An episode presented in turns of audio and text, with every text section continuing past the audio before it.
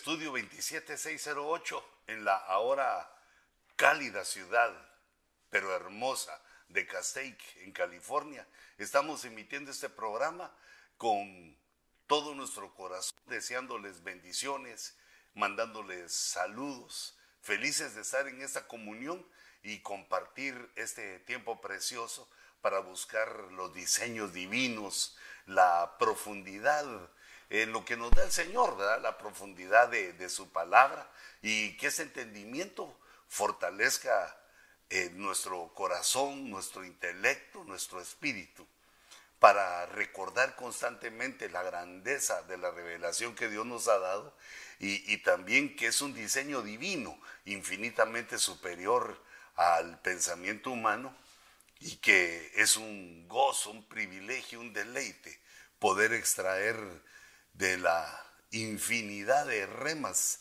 en ese océano de remas y conocimiento, poder extraer de lo nuestro, lo propio, para ir entendiendo cada vez eh, más el Evangelio. Bienvenidos todos y vamos a hablar eh, esta mañana de eh, un poco de apocalipsis, unas situaciones que el Señor me ha estado mostrando, pero antes que no se me vaya, hagamos una oración. Padre, en el nombre de Jesús, Señor, gracias por estas bendiciones que nos das, por esta tecnología. Respáldanos, Señor, para que tu palabra llegue lejos, para que tu palabra sea anhelada y sea puesta a disposición de aquellos a los que tú nos das este privilegio. Te ruego, Señor, que des la palabra a mi boca, que haya claridad en mis pensamientos, para que te demos gloria a ti eh, con la predicación de la palabra y todos juntos te glorifiquemos, exaltándote, enseñando también estas cosas y poniendo eh, en nuestro corazón este conocimiento. Danos un espíritu de sabiduría, un espíritu de entendimiento y esta verdad, este deseo en nuestro corazón de que todo lo que hagamos y digamos sea para la gloria de tu nombre. Gracias Señor. Amén y amén. Pues hermanos, eh, recientemente estaba eh, vislumbrando, estaba viendo cómo Dios tiene un premio para su pueblo que nos hace cabalgar en las alturas. Eh, esto es un poco, digamos, eh, eh, salido de lo humano porque lo más que se puede hacer es cabalgar, digamos, sobre la tierra. cuando no habían motores de combustión interna, se utilizaba, digamos, a los, a los caballos, a los jamelcos, asnos, ese tipo de, de semovientes se utilizaban para trasladar a las personas objetos o cosas para el traslado, para la carga. Pero eh, en este punto que les menciono, vemos a Dios en la escritura eh, dándole a un, dando como una especie de premio. Pero eh, digamos para ir por partes. Por ejemplo, vemos en el capítulo 5 de jueces, mm, en el canto de Débora, cómo habla de los jefes de Israel que se puede aplicar también eh, a los jefes o a las autoridades o a los ministros de la iglesia, eh, ya que la podemos llamar también, como hemos platicado en otras ocasiones, el, el Israel de Dios. Dice, mi corazón está con los jefes, dice Débora, con los jefes de Israel. Los voluntarios entre el pueblo, bendecida al Señor.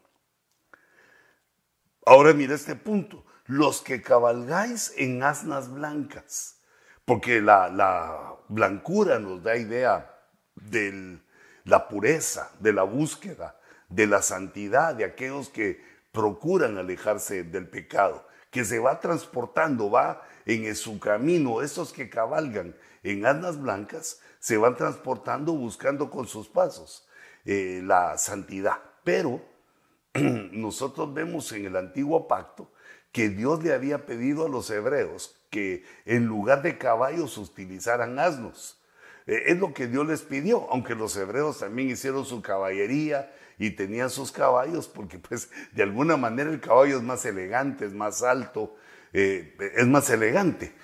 Sin embargo, pues, Dios tenía eh, cosas en, su mente, pero se toma como una especie de humildad para no verse eh, tan bien, para no, que no se vieran tan bien los jinetes hebreos, sino que en un animal más corto de patas, más pequeño, no tan elegante como el caballo. Sin embargo, cuando eh, leemos de las cosas de, los animales, cuando pues alguna persona nos, nos hace favor de, ver y de llegar, de poner en nuestras manos alguna información. Recientemente yo estaba leyendo que algunos granjeros en Estados Unidos utilizan ahora para cuidar a sus ovejas, asnos. Dice que los asnos tienen, mira qué tremendo esto, que tienen en su genética, aprenden rápido, aprenden rápido el cuidado de las ovejas, las defienden de los depredadores y son animales que le ganan a los lobos, aún a las llenas, que ya son animales más, más grandes y que pues la mayoría trabaja o caza en, equipo, en grupo. Sin embargo, han resultado eh, los asnos mejor que los perros pastores, mejor que las trampas que ponían eh, los granjeros antes. Y ha habido una demanda de esos animales que los dejan pasar libremente cerca de las ovejas y ellos se encargan de aniquilar a todo intruso que le quiera hacer daño a las ovejas. Tienen una quijada fuerte los asnos y, con la cual destruyen a los adversarios. Y eso me recuerda que fue Sansón con una quijada de asno que mató a mil. Y ahora los, eh, los estos granjeros utilizan también la quijada de asno para proteger a las ovejas. Pero en esto que estaba leyendo de los granjeros, me impresionó uno que tenía también caballos. Y dice que una, una situación que él tuvo, en problemas que tuvo, metió a sus asnos juntamente con los caballos. Pues no tienen problemas, o sea, no, no se pelean, no, sino que entraron juntos a donde los tenía este granjero y dice que se asombró cuando volvió a regresar, al par de horas que volvió a regresar porque iba a poner de nuevo en su lugar a los asnos, notó una cosa tremenda, que los caballos cabalgaban o caminaban atrás de los asnos, que los caballos seguían a los asnos. Y entonces recordé, me, vino a mi mente este mandamiento que Dios le había dado a los hebreos. ¿Y qué capacidad tienen los asnos? Y ya, que el caballo siendo más eh, o muy fuerte, muy ágil, muy veloz, pero se ponen atrás de los asnos, eh, es decir, los siguen, como que reconocieran autoridad, como que supieran que los asnos tienen más autoridad. Los asnos tienen mala fama, se toman como tontos eh, en nuestra cultura, pero eso no es cierto, lo han comprobado pues, los científicos que es un animal muy inteligente. Y vemos aquí con este ejemplo que les pongo, más inteligente que el caballo porque los caballos lo siguen. Y es tan inteligente que sabe cuidar ovejas. E, es tan inteligente que sabe localizar el agua. Tiene un olfato bien eh, profundo para localizar el agua. Recordando que el agua pues, es un elemento inoloro, pero tiene la capacidad este tipo de, animales. Y entonces ahora lo toman a mí aquí con los ministros de Israel y también del Israel Nacional que cabalgan en ese tipo, eh, digamos, de animales, que van, van al frente y los siguen los corceles. Una. Eh, la otra que saben pastorear, saben buscar el agua. No, no son faltos de inteligencia, sino al, al nivel animal son muy inteligentes. Entonces dice, vosotros los que cabalgáis en alas blancas, los que os sentáis en ricos tapices, la cobertura, los que viajáis por el camino que es Cristo, cantad, adorad. Eh, entonces vemos que hay un caminar ministerial y que aquí se nos eh, relatan en cuatro o cinco pasos cómo los ministros eh, van caminando. Pero aparece, digamos, eh, en este verso, en estos versos de Deuteronomio, que cuando Dios saca a Israel de Egipto, eh, bueno, toma él la figura de un águila, que el águila mm, despierta a sus aguiluchos, despierta a su unidad, los eh, revolotea sobre ellos. E, es decir, se, se, entiende, los despierta, como que los hace conscientes. El águila, eh, digamos, paternal, en su instinto paternal, hace consciente a sus aguiluchos para que se fortalezcan, para que se despierten, que no se acostumbren a la comodidad del nido, porque hay que salir a otros lados. Pero dice que extendiendo sus alas, los tomó y los llevó sobre su plumaje. Si te das cuenta, es otro tipo de transporte que Dios le da a su pueblo. A los ministros los dejamos en sus alas blancas. Y ahora Dios le está diciendo a los aguiluchos, a las aguilitas, a los eh, recién nacidos, a las, a las ovejitas de, de la iglesia, los sube sobre sus alas. Dice, Jehová solo los guió y con él no hubo Dios extranjero. Es solo Dios el que da este trato. Pero dice, lo hizo o lo hizo cabalgar sobre las alturas de la tierra. E, ese es otro tipo de, cabalgar. Dios nos enseña a caminar en las alturas, Dios nos enseña, nos enseña a morar en las alturas. Y este último punto, que le enseña a su pueblo Dios a cabalgar en las alturas. Pero esto es imposible para el hombre. Eso es algo que Dios lo da. Dios lo va dando a su pueblo. Dice, yo te voy a hacer cabalgar sobre las alturas, te voy a llevar sobre, mis alas, sobre mi plumaje, y vas a ir, va el águila planeando y nosotros vamos eh, con el Señor eh, en las alturas. Las alturas quiere decir o, nos da la idea de que es un lugar donde nadie nos puede hacer daño, que estamos en lugar inexpugnable. Cuando estamos eh, sobre el águila o cuando dice que Dios nos pone sobre la roca alta, la roca más alta que yo, sobre una roca alta que también utiliza la palabra inexpugnable, donde la serpiente, donde el maligno no puede tocarnos, donde estamos bajo su cuidado totalmente. Fue Él el que nos subió eh, sobre sus alas, es Él el que nos lleva, pero el punto que te quiero mencionar o subrayar es que los cristianos cabalgamos Vamos cabalgando bajo su protección sobre las alturas. Cuando adoramos, cuando eh, le buscamos, cuando estamos poniendo nuestro intelecto, nuestro corazón para oír su palabra, cuando estamos eh, anonadados escuchando sus remas y, la revelación que nos da, es como que estuviéramos nosotros en las alturas, cabalgando en las alturas. Cuando buscamos a Dios y también cuando somos atacados, eh, es como que Dios nos pusiera en las alturas. Una para disfrutar de las cosas del cielo que Dios nos permite, Dios nos provee. Y la otra es para ser salvo de nuestros enemigos. Entonces vemos que en Deuteronomio 32 eh, Dios nos dice que, nosotros vamos cabalgando, que así nos tomó Dios. No nos dejó tirados en el desierto. Pero entonces mira qué, qué es lo que se vive cuando uno está en las alturas espirituales. Dice, y comió el producto del campo. Mateo capítulo 13 dice que el campo es el mundo. Y comió el producto del campo. O sea, estábamos en la tierra, pero en alturas, cabalgando en las alturas. Mira el alimento que nos dio, que también se puede aplicar a lo espiritual.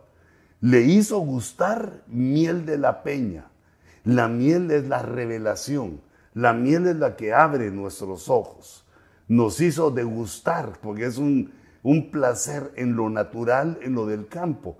Es un placer la dulzura de la miel. Entonces, no solo miel, sino que aceite del pedernal. Eh, del aceite estamos hablando de la unción. No solo revelación, sino que también unción. Y el verso 14 dice cuajada de vacas, leche de ovejas. La cuajada se entiende que es eh, como el queso, el queso para nosotros, ese queso fresco que sacan de la vaca, o la multitud de quesos que hay. Y la Biblia nos habla que la leche es la doctrina no adulterada, la doctrina que viene al bebé, al recién nacido o a los niños espirituales y de los cuales eh, maman esa leche para que los fortalezca, les dé eh, su crecimiento y su fuerza. Y digamos, eh, el queso ya es esa misma leche, y es esa misma leche, pero ya un poco más procesada, ya es una palabra un poco más fuerte. Pero viene también la grosura de corderos, carneros de raza de bazán y machos cabríos, ya la carnita que es un alimento más sólido, diferentes tipos de alimento espiritual que Dios le va dando a los que cabalgan en las alturas.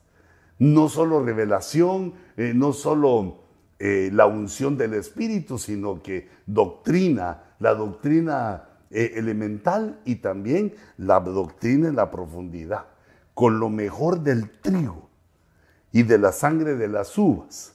del trigo obtenemos el pan y la sangre de las uvas nos habla de, del vino que eh, nos recuerda la Santa Cena, que sella.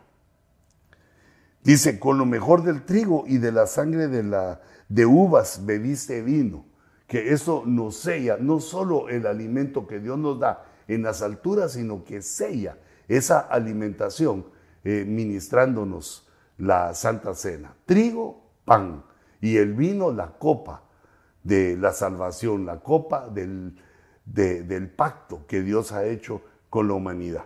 Entonces vemos aquí ya a unos que actualmente y también en el pasado han cabalgado sobre la tierra, han ido cabalgando eh, eh, espiritualmente hablando. Pero también aparece eh, otro evento de cabalgar en las alturas, que es cuando nosotros mm, encontramos el deleite. Cuando un cristiano, cuando un hijo de Dios encuentra el deleite, ah, es algo maravilloso. Hermanos, como que no me canso yo de decirlo porque es que el que alcanza el deleite en las cosas espirituales nunca se va. Dios dejó el deleite para que nosotros estuviéramos siempre pidiendo más y más y más.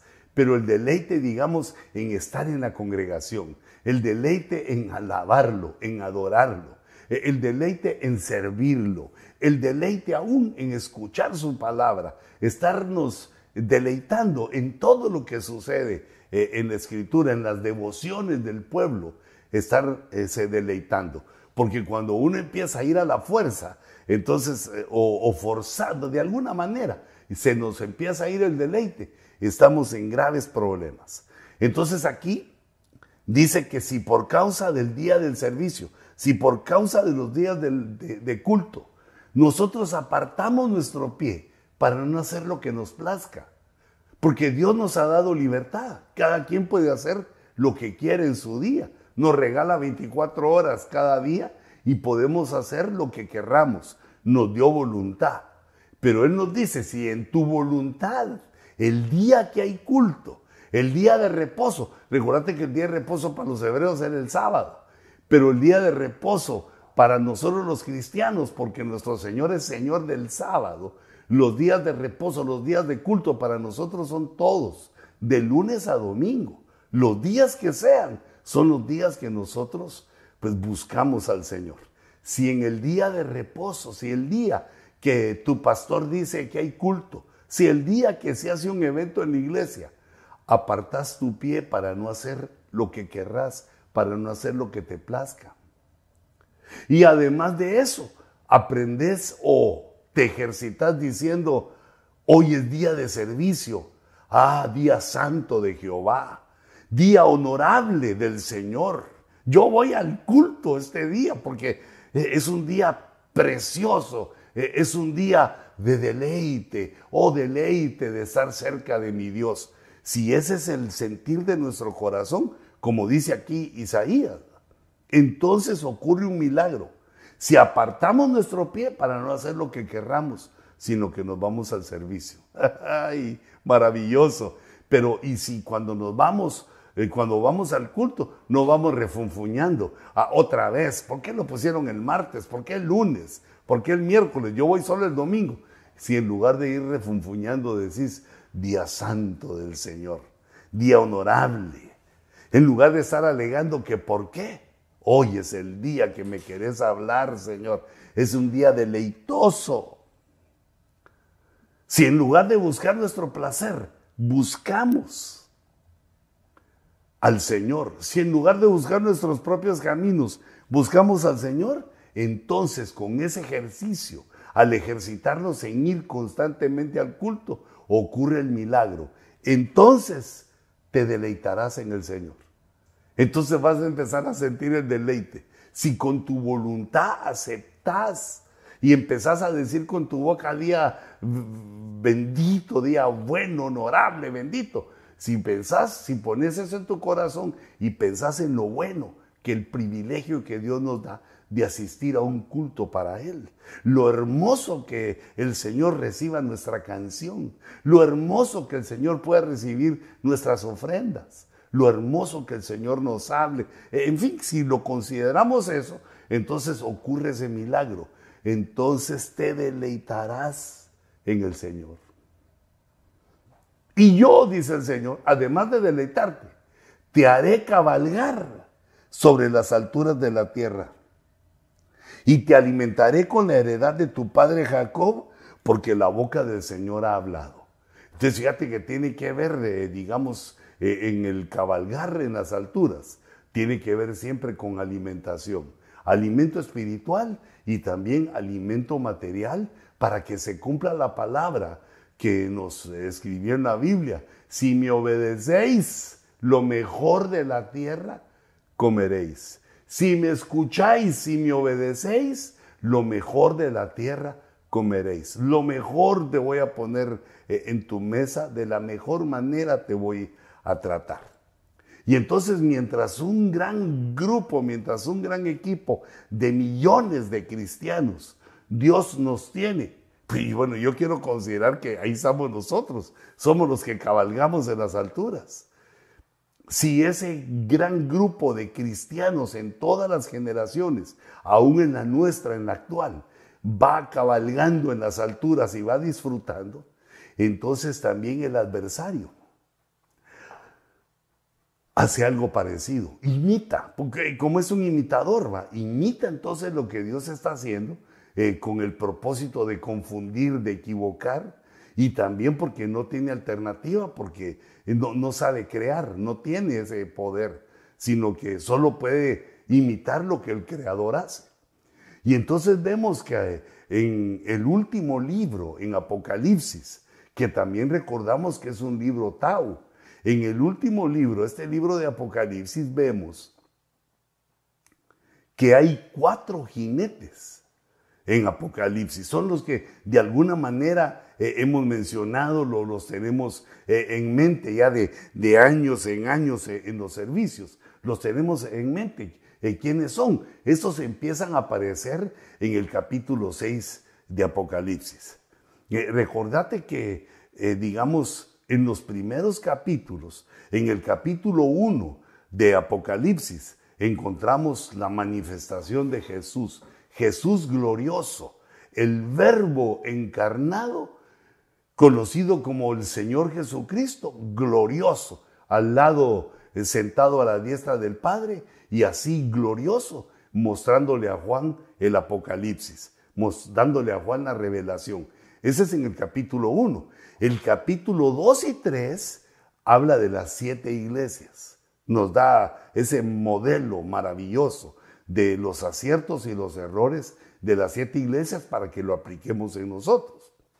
Y de ahí el capítulo 4 y el capítulo 5 es eh, la revelación del libro que tenía siete sellos, la revelación de las cosas que han de suceder y que era un secreto que Dios había tenido o que escondió por eh, eternidades y eternidades, por siglos sin fin, tuvo escondido eh, ese misterio hasta que por medio del Señor Jesucristo, se vuelve una fiesta en el cielo porque Jesús llega y abre los siete, los siete sellos y entonces nos los muestra. ¿Qué significan? ¿Qué son los siete sellos? Eso es en el capítulo 4 y 5.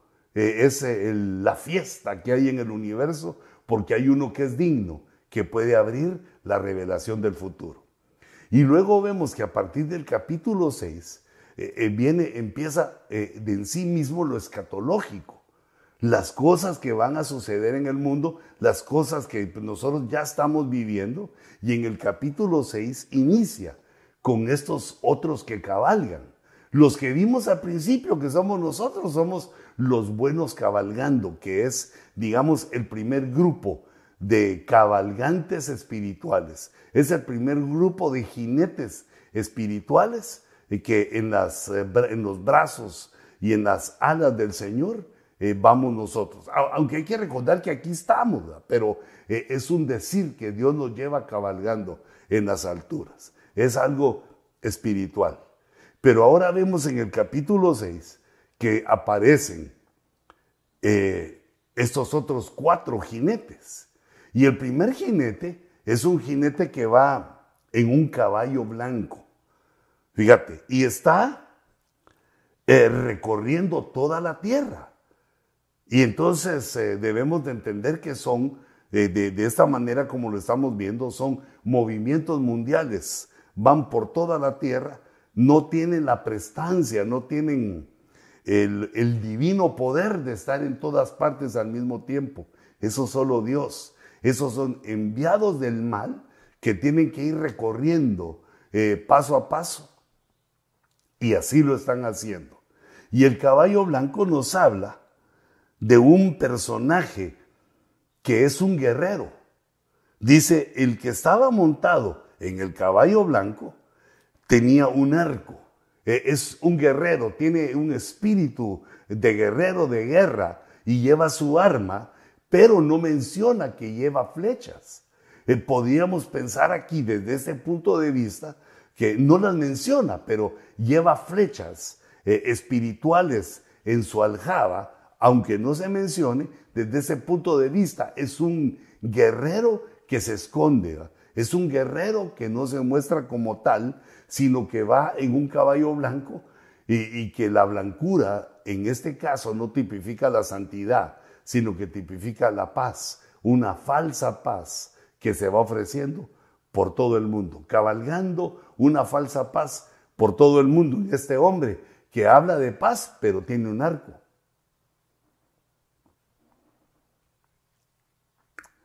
No que es narco, no, no le vas a poner N ahí, que se oiga bien la palabra. No hablo de narco, sino arco. Lleva ese arco como arma de guerra, pero sin mostrar los proyectiles. Y se le dio una corona. Quiere decir reina. Tiene poder, tiene autoridad. Y salió ya con su arma, con su eh, falsa paz y con su corona. Salió conquistando y para conquistar. Y logró conquistar. Conquista a, todo el mundo con un mensaje humanista, con un mensaje de una paz eh, falsa, una falsa eh, eh, paz, digamos, una paz humana que por la debilidad del hombre, pues está basada en deseos, pero no tome en cuenta la infidelidad, la traición, planes, lo, malévolo del corazón del hombre y que todas las naciones desean conquistar el mundo. Si, si se dan cuenta, las grandes naciones eh, lo desean. Eh, digamos, en su tiempo lo hizo Inglaterra. ahora lo hacen los Estados Unidos. Pero tanto China como Rusia quisieran gobernar el mundo. Y, no te digo que también si Corea del Norte lo pudiera hacer, te digo que lo haría, dominaría el mundo. Eh, pues, digamos, son eh, deseos de las naciones en cuanto a lo que nos hizo así Dios, ¿verdad? Que competimos para ser eh, los mejores, y, pero a veces nos lleva eso a, la destrucción, al desastre y a la guerra. Y la guerra, según Dios lo expresó en el capítulo 9 de Daniel, cuando nos habló de las 70 semanas, la guerra va a ser un elemento que va a estar hasta el final. Por eso vemos que aún este con la eh, mencionando una paz, pero no como la de Cristo, la que Cristo dijo, mi paz os dejo, mi paz os doy. Ay, es esa dulce paz del perdonado que acepta a Cristo. La paz de Cristo que sobrepasa todo entendimiento es la, que, la paz que nos deja, la paz que nos da. Pero dice, no como el mundo la da. Esta es la paz que da el mundo. Es una paz, eh, digamos, débil y que no va a durar, porque están las armas ahí escondidas. Entonces, este es un movimiento que cabalga, este es un rey que cabalga. Diríamos así que debe ser una potestad, debe ser una, eh, digamos, espíritus enviados por el mal, por Babilonia, por el diablo, que el Señor los reprenda, son enviados y eh, empiezan a hacer ya una obra, una obra que es empezar a poner el andamiaje, la estructura de lo que será el nuevo orden mundial, como está profetizado, este nuevo orden mundial que va a dirigir el anticristo. Pero eh, nosotros estamos eh, también a la espera de ver las señales de los eventos, porque vemos también que en la Segunda Guerra Mundial se comenzó un nuevo orden mundial. El nuevo orden mundial que dicen los billetes de dólar, el novus, ordum secularum, que es el nuevo orden mundial, eh, que lo vemos en el billete de a dólar, en uno de los sellos, porque después de la Segunda Guerra Mundial, de la mano de los vencedores y de la cabeza de los vencedores, que era Estados Unidos, se organizó un nuevo orden mundial, que ahora los, los países eh, y la gente alega por eso, que porque Estados Unidos, que Estados Unidos se aprovechó, que hizo el plan Marshall. Hermanos, el que comenzó la Segunda Guerra Mundial fue eh, el señor Adolfo Hitler. Este comenzó la Segunda Guerra Mundial y metió prácticamente a todo el mundo en eso. Pero todas las naciones han olvidado que fue Estados Unidos el que produjo las armas, la fuerza, eh, eso fresco que llegó a los lugares de la guerra eh, para que fueran derrotados los alemanes. Tanto los, los rusos, los ingleses, toda Europa y Asia eh, fueron prácticamente salvados de la garra de Hitler. Y fue Estados Unidos el que produjo. Mira, he oído otros que dicen que, eh, digamos, que fue Estados Unidos el que eh, puso así la historia, pero pues esa es una historia bastante reciente. Es una historia bastante reciente y eh, me parece lógica, aunque no dudo que hay secretos e intereses pero digamos fue una circunstancia al otro lado del mundo lo que hizo de Estados Unidos una superpotencia, con lo cual todos luchan ahora, prácticamente en todo el mundo conocido, pero especialmente los países enemigos eh, buscan tomar la supremacía que tiene Estados Unidos. Pero entonces fíjate, regresemos. El primer, eh, digamos, el primero que cabalga del lado de las tinieblas y nos lo revela el Señor Jesús en Apocalipsis 6, es esta, este personaje, estos falsos espíritus que llevan y ministran una falsa paz.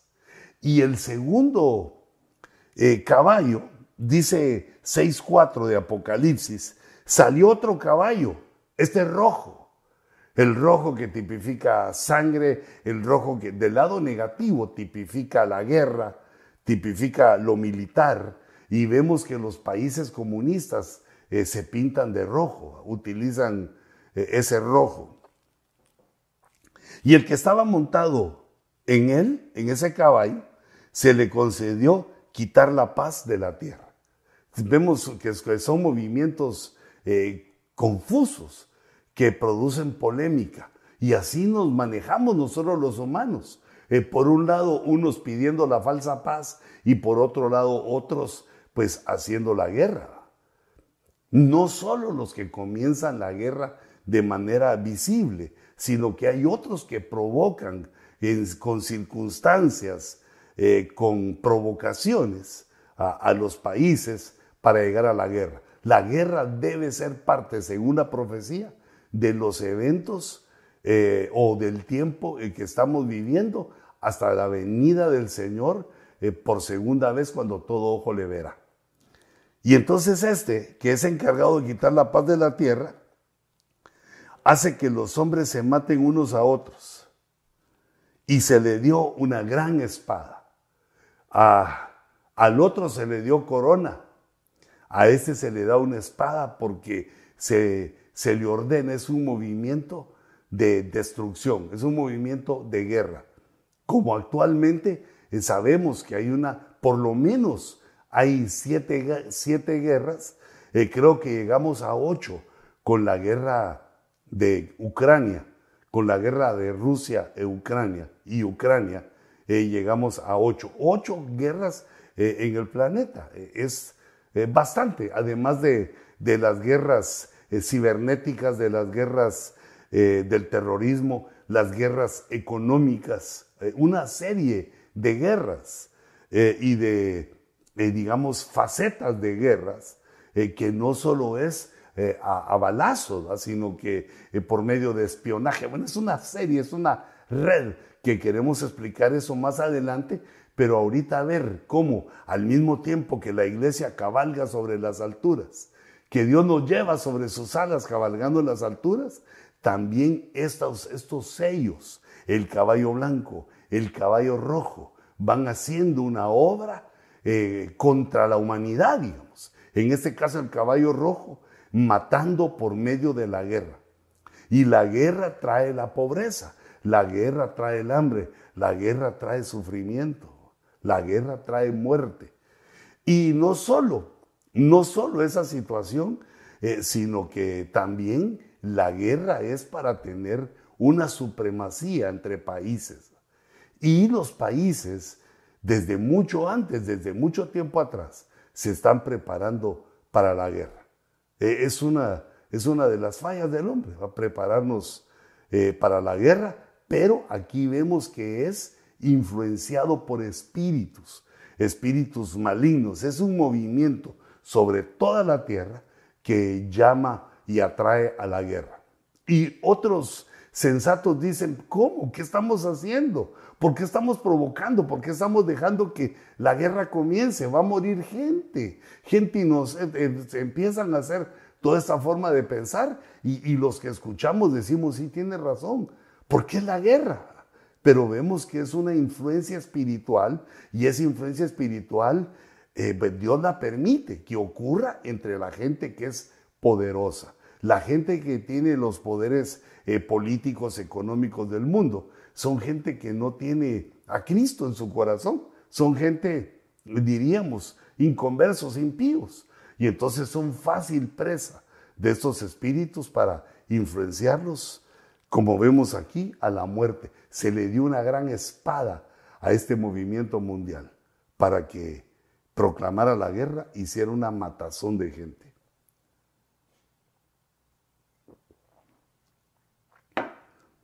Pero eso no lo hemos visto todo, sino que estamos viendo el principio, como, digamos, pero desde antes, pero digamos tomando el siglo XX, no solo la Primera Guerra Mundial, la Segunda Guerra Mundial, sino otra serie de guerras en todo el mundo, unas eh, lideradas por Estados Unidos o Estados Unidos contra otros países, pero también entre otros países. Es, una, es un movimiento mundial que está cabalgando y, haciendo que se vayan a la tumba una multitud de seres humanos antes de tiempo. Entonces, este sería el segundo jinete eh, de los malos. Primero el jinete del caballo blanco y luego el jinete del caballo rojo. Y aparece como tercer movimiento, eh, digamos, representado por un jinete y por su cabalgadura, eh, aparece mm, en el capítulo 6 de Apocalipsis como el caballo negro. Cuando abrí el tercer sello, vi, no oí al tercer ser viviente que decía, ven, y miré, y aquí un caballo negro. Y el que estaba montado en él tenía una balanza en la mano si vamos recuperando o recapitulando a uno. El del caballo blanco tenía corona. El del caballo rojo tenía una gran espada. A ese se le da eh, una balanza en la mano. Y oí como una voz en medio de los cuatro seres vivientes que decía, un litro de trigo por un denario y tres litros de cebada por un denario. Esto es, esto está hablando del precio de los alimentos. Eh, digamos, hasta hace algún tiempo, no, nosotros no nos dábamos cuenta, pero en realidad eh, el alimento era bastante barato, los alimentos eran baratos y accesibles. Pero se dan cuenta que a partir de la pandemia hubo eh, falta de, digamos, mercaderías en los supermercados. Y con esta nueva condición, según la cual le echan la culpa de una crisis que se viene, que se aproxima eh, a causa de la guerra entre Rusia y Ucrania. Pues yo creo que no es tanto una guerra, sino que es una invasión rusa sobre Ucrania. Pero eh, el punto es que se está tomando, eh, digamos, esa situación como la causante de una crisis sin precedentes. Digamos, por ejemplo, eh, dicen los estudiosos que la inflación ha subido, ha roto el récord. Nunca antes había estado eh, la inflación tan alta, nunca antes como ahora. Y no solo eh, lo caro que todo se ha puesto, sino que no hay como antes excedentes, no hay como antes la gran abundancia. La gran abundancia de Estados Unidos ha bajado. Yo le pido a Dios que los moradores de esta tierra, que los nativos de esta tierra lo vean y se vuelvan a Dios.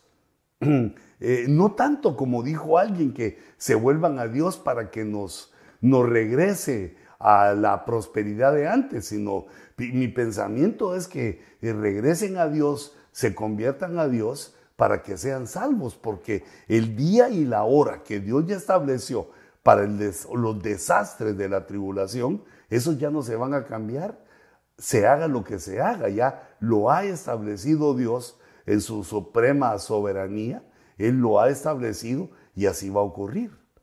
Y nosotros podemos ver, hermanos, eh, digamos, los especialistas económicos venían, eh, digamos, eh, anunciando una crisis desde hace años, desde antes de la pandemia, la venían anunciando.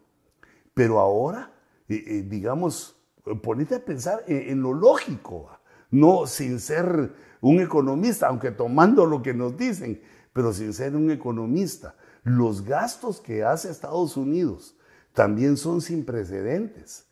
Digamos, eh, lo que Estados Unidos invirtió en las vacunas, lo que Estados Unidos invierte en esas, en las nuevas obras sociales. Son miles de millones. Digamos lo que Estados Unidos invirtió al mandarnos dinero a todos los, a todos los que vivimos en Estados Unidos, nos mandaron.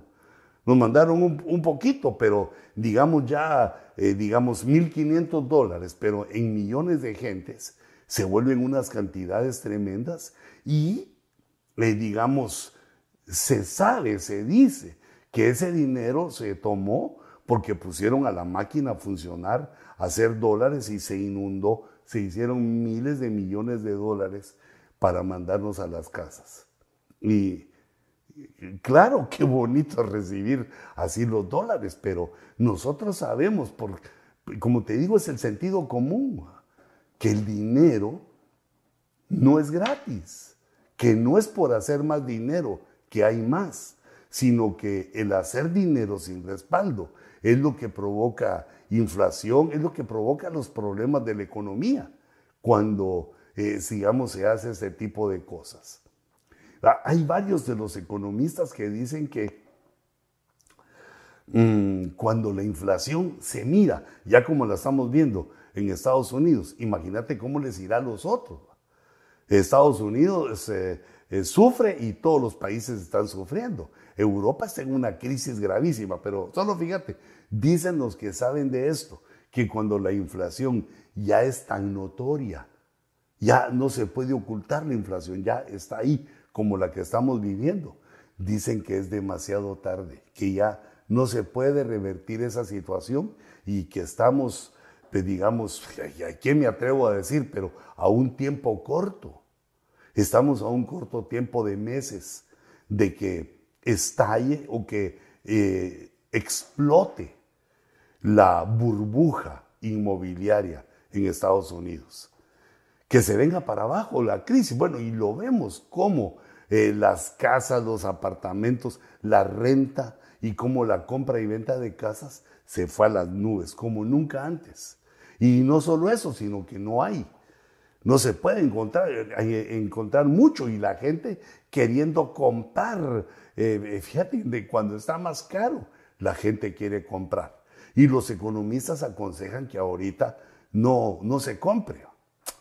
Y nosotros queriendo comprar un templo, hermano, pidiéndole a Dios por un templo, pero eh, bueno, tenemos que aprender a vivir y tenemos que entender cómo estamos viviendo y que el buen Dios que nos llamó nos dé la sabiduría, nos dé el entendimiento, nos eh, impulse a la victoria, porque pues Él es nuestro Dios y en Él confiamos esas situaciones, no solo que vemos en Estados Unidos, sino que también oímos de Europa. Digamos ahorita que eh, Rusia le corta el combustible, el gas a Europa, lo tiene que comprar mucho más caro, lo tiene que conseguir, digamos, hay quien se lo venda, Estados Unidos se lo vende, pero a un precio mucho mayor. Mira, ¿a qué horas ocurrió esta locura? ¿A qué horas ocurrió esto? Que todos los miles de millones que gastaron en hacer eh, esos gasoductos, esos conductos donde llevan el gas desde Rusia, desde bien el, norte, eh, bajando todo lo que es Asia y, llegando hasta Europa. esas grandes cantidades de dinero y ahora eh, por la guerra se cortan el combustible. No solo se gastó en hacer eso, no va a haber y entonces tienen que buscar el combustible en otro lado a otro precio. Las empresas o muchas empresas, sí, tampoco se puede decir todas, pero muchas empresas eh, europeas están al borde de la quiebra, empresas que han sido poderosas, están en una situación difícil y todo, todo toda Europa está en una aflicción y mira qué países más poderosos los que hay en Europa. Y, no digamos, perdón, la madre patria, eh, España que está en una situación bajo un gobierno eh, casi comunista o comunista, donde están haciendo unas barbaridades que aparentemente es ayudar al pobre, pero se destruye la prosperidad, la riqueza que se ha construido en siglos. Es el hombre en, esa, en este choque de pensamientos. E, es el hombre en esta, eh, bajo esta influencia diabólica de una falsa paz y es el choque eh, con esta otra espada, gran espada que le dan al caballo rojo y todo el mundo, eh, unos en la falsa paz y otros en la guerra, no nos ponemos de acuerdo, pero digamos no es la, la tontería o la falta de capacidad del hombre, sino que estamos llegando a los tiempos finales. Se aproxima una crisis grande. Los eh, economistas nos aconsejan que eh, guardemos en cash, que tengamos eh, nuestro algo de efectivo o bastante de efectivo para enfrentar cualquier problema. Algunos ya están diciendo que hay que guardar comida. Y esto, hermanos, solo nos puede hablar de tribulación, de la gran tribulación, de lo que se acerca, de lo que se viene. Si fuera, eh, tenemos que esperar las señales que Dios nos ha dado, pero si fuera esto que viene, la tribulación y la gran tribulación, como parece ser, porque se junta esto, digamos, el descaro de las Naciones Unidas y de otros poderosos de la tierra, eh, digamos, el descaro ante la visión del hombre, eh, de su género, eh, el descaro en la visión del hombre a los, entre los no nacidos. Y entonces se está volviendo una, una situación amoral, una situación de guerra, una, una situación de pelea, unas mujeres peleando por cosas nunca antes vistas, la pérdida de la abnegación de la madre que era como una osa furiosa defendiendo a sus hijos, sino viendo ahora a mujeres que menosprecian públicamente y abiertamente no solo la maternidad, sino también a los hijos.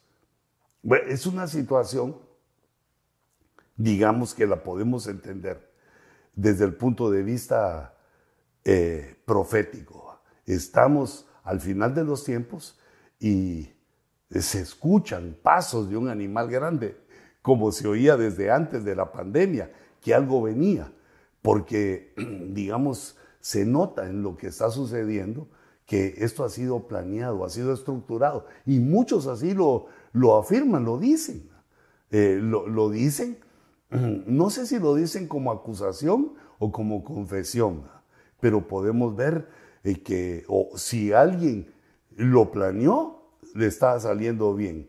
Y si no se planeó, sino que está ocurriendo, eh, le podemos decir como le dijeron aquella película eh, de hace algún tiempo, la tormenta perfecta se acerca y eso sería la tribulación. Que el Señor que nos llamó, que nos ha mantenido eh, con nuestros ojitos en su palabra, en la revelación apostólica, eh, bajo la unción y la cobertura del apóstol Sergio.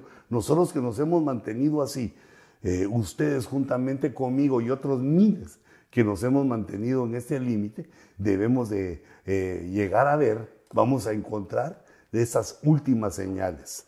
Hoy sería la construcción del templo, la guerra de Gog y Magog que va dirigida por Rusia, por Gog, Ah, y Magog, Moscú, eh, si le pegamos ahí a la profecía, eh, vemos que eso ya comenzó, vemos la estructura del nuevo orden mundial, empezamos a ver, pero falta el templo, falta la guerra de Gog y Magog, y también falta que nuestro Señor Jesucristo se revele ante nosotros y nos diga el día y la hora para que eh, hagamos match para que lo comparemos con nuestras pobres teorías humanas, con nuestras, nuestras pobres teorías eh, que por medio de nuestro intelecto y a la revelación eh, hicimos sugiriendo eso.